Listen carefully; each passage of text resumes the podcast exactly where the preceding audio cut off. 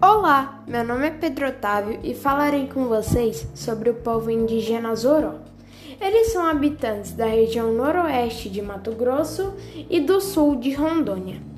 Atualmente, o povo Zoró conta com aproximadamente 711 indivíduos. Eles falam a língua da família Mondé.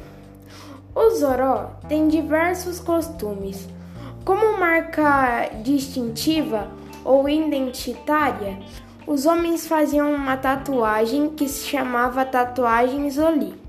Apenas um risco azulado que cortava o rosto, e os adultos ainda perfuravam o septo nasal para adorná-lo com uma pena de arara. Os homens, para ocasiões mais importantes, usavam cocares de penas de gavião e arara, andarape, encaixadas num aro duplo da taquara, ajustado na cabeça.